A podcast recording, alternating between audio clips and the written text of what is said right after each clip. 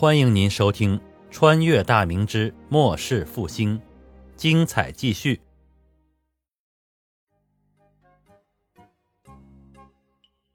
天津卫码头前宽阔的广场上，身穿大红官袍、白面长髯、仪表堂堂的兵部尚书杨嗣昌，奉崇祯之命，正在为即将登船的官军壮行。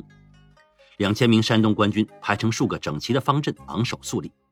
吴群和几名千总跪在地上听候兵部尚书杨嗣昌的训话。本官奉谕旨，特来为尔等赶赴台湾壮行。此番南去，尔等所遇之敌将是由万里之外而来，侵占我皇民国土之番外强梁。其余以台湾岛为着陆，进一步窥伺我皇民国土之狼子野心，昭然若揭。今圣上即遣数千猛士征讨此梁。尔等俱要奋勇争先，勿使其披甲得还，以慰圣上远望之心。酒来，随着杨嗣昌威严洪亮的声音，几名兵部杂役端着铺垫着红布的托盘疾步走来，每个托盘上都有一个装着半碗米酒的粗瓷大碗。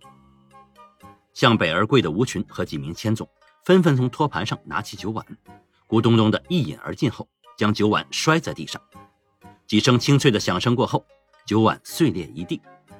此举蕴含着宁为玉碎，不为瓦全之意。这是兵部官员事前特意嘱咐过吴群等人的。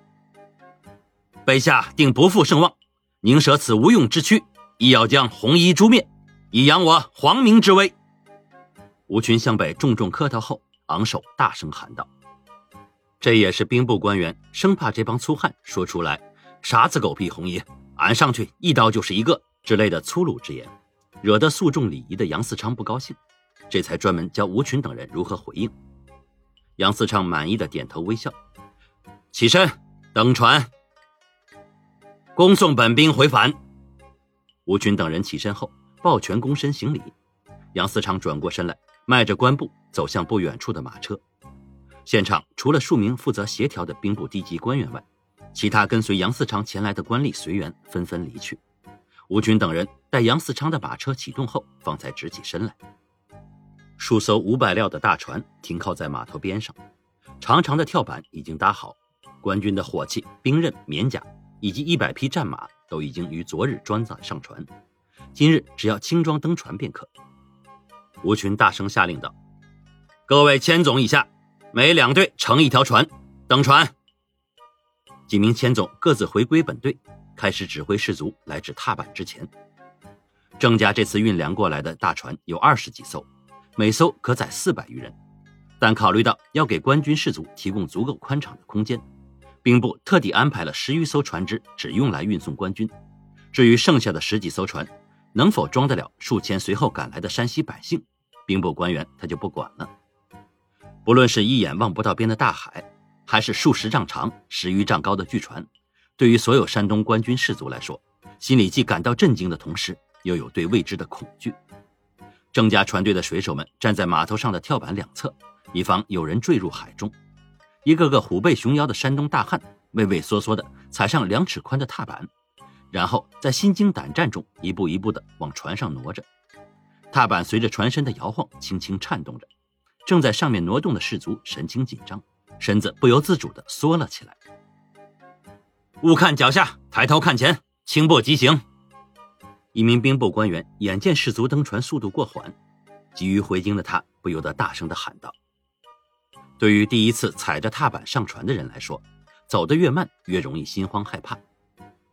兵部由于安，兵部由于要安排此次远征的相关事宜，所以提前数日便派员来人与郑家船队接洽。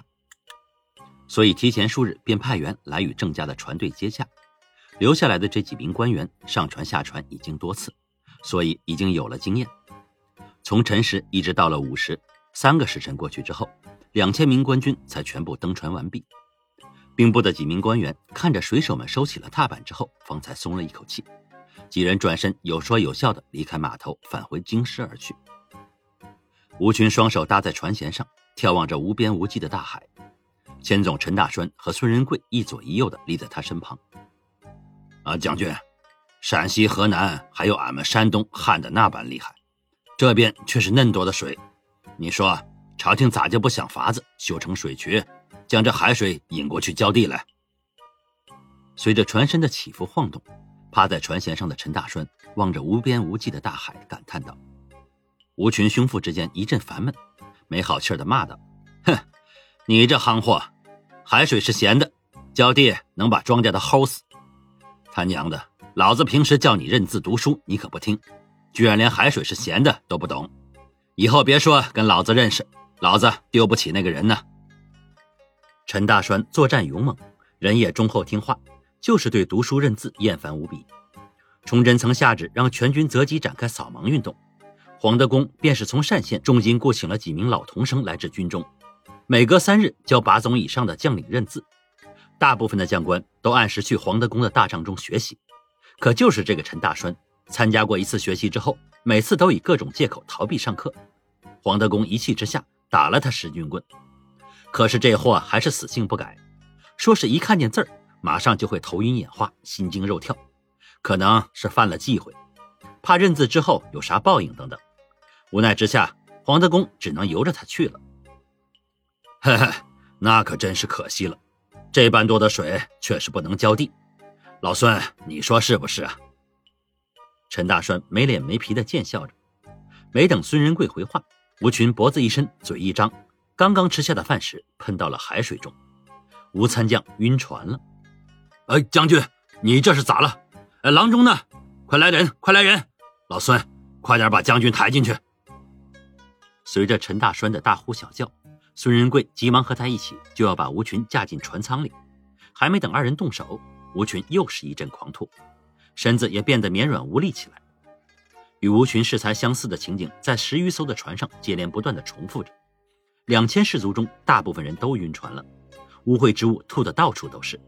郑家船队的水手们皱着眉头，口中一边嘟囔着别人不懂的福建话，一边用系统从海中抽上水来冲洗甲板等处。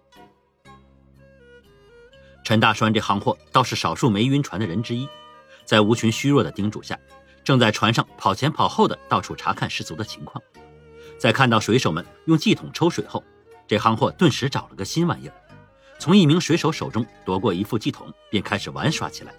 一边抽水，一边乐哈哈的大笑。郑家的水手对这样的粗人都是哭笑不得呢。